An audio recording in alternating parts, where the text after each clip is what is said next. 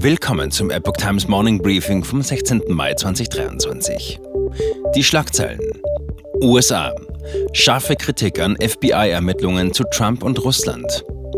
Ukraine. Oberster Richter wegen Korruption in Millionenhöhe gefasst. Letzte Generation. Gericht bestätigt Verdacht einer kriminellen Vereinigung. Unser Fokusthema. Krankenstand bei Pflegekräften auf Rekordhoch. Und Inspiration am Morgen. Der Garten im Mai.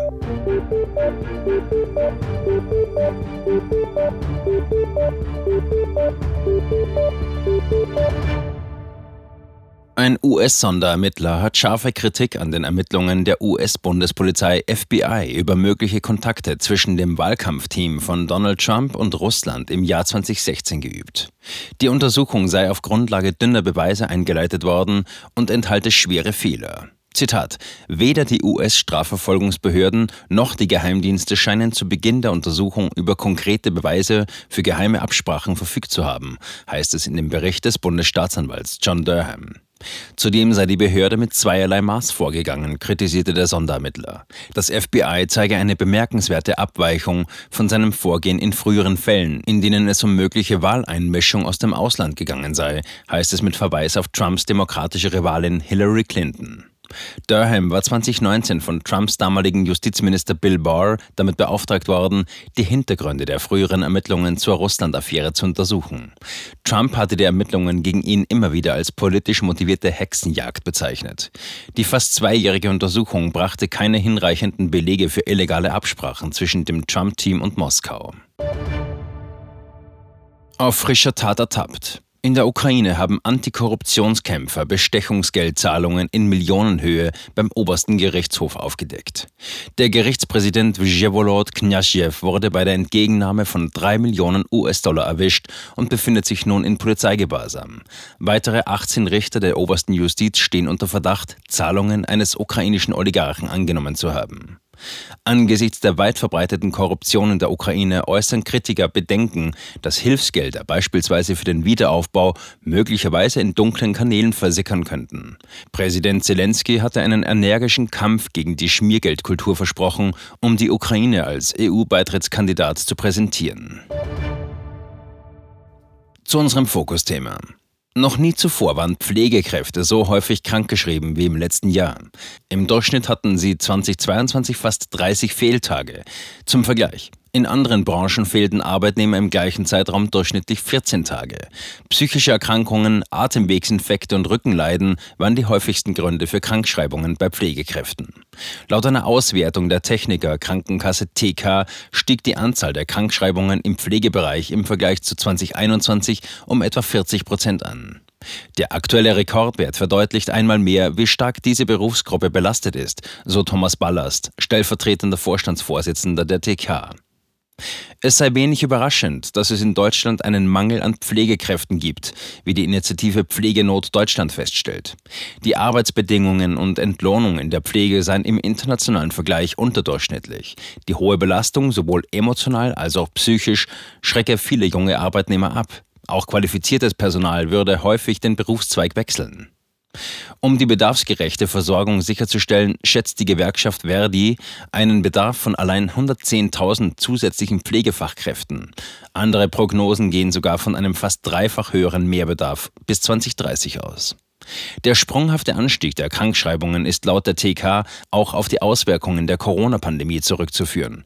Genauere Details zur Formulierung Corona-Pandemie werden hier nicht genannt. Ob es sich um Covid-Erkrankungen beim Pflegepersonal während der letzten Jahre handelt oder um eine Zunahme von Patienten mit Post-Covid oder Post-Vac-Syndrom bleibt unklar.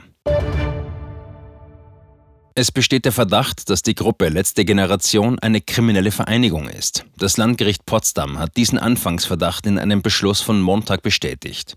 Die Entscheidung erfolgt nach Razzien, die im Dezember letzten Jahres auf Anordnung der Staatsanwaltschaft Neuruppin stattgefunden haben. Den elf Beschuldigten wird vorgeworfen, seit April 2022 Angriffe auf die Raffinerie PCK Schwedt und Werneuchen verübt zu haben. Dabei sei unter anderem die Ölzufuhr unterbrochen worden. Einige der Beschuldigten haben Beschwerde gegen Hausdurchsuchungen Durchsuchungen eingelegt. Diese hat das Potsdamer Landgericht nun als unbegründet abgewiesen. Die Ermittlungen gehen weiter. Es gebe zu viel auszuwerten, sagte Oberstaatsanwalt Cyril Clement über das weitere Prozedere. Mitglieder der letzten Generation hatten am Montag erneut die Stadtautobahn A100 in Berlin blockiert. Sie klebten sich an Mietautos fest, mit denen sie zuvor den Verkehr ausgebremst hatten. Das sei die effektivste Blockiermethode, sagt ein Aktivist gegenüber der Zeitung Welt. Wandel im deutschen Immobilienmarkt. Die Preise für unsanierte Häuser sind in vielen Regionen Deutschlands im Sinkflug.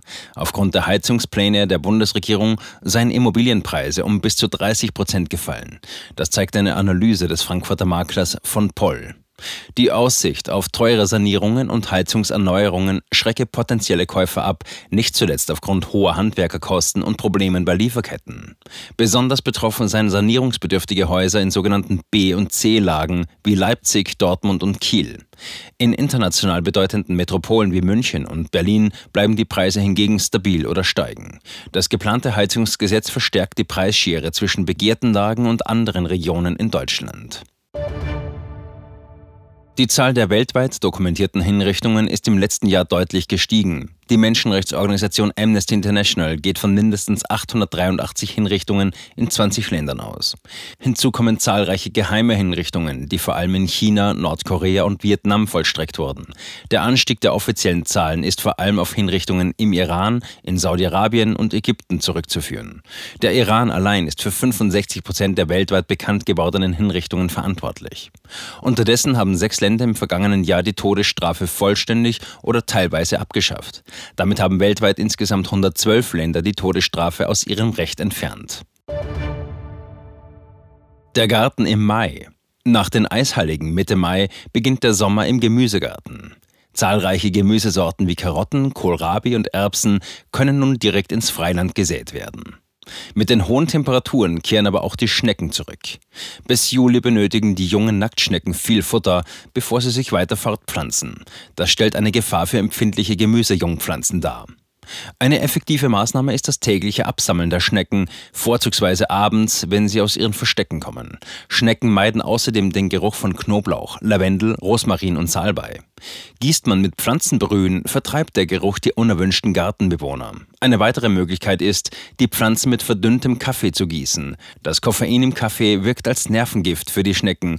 Der Nachteil dieser beiden Methoden ist, dass nach jedem Regen wieder neu gegossen werden muss. Natürliche Barrieren wie vermahlene Pflanzenfasern, Schafwolle und Flachs können ebenfalls helfen. Auch ein Schneckenzaun aus verzinktem Blech ist erfolgversprechend.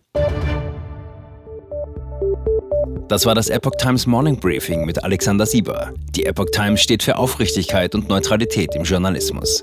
Bitte unterstützen Sie unsere Arbeit mit einem Abonnement und empfehlen Sie uns weiter.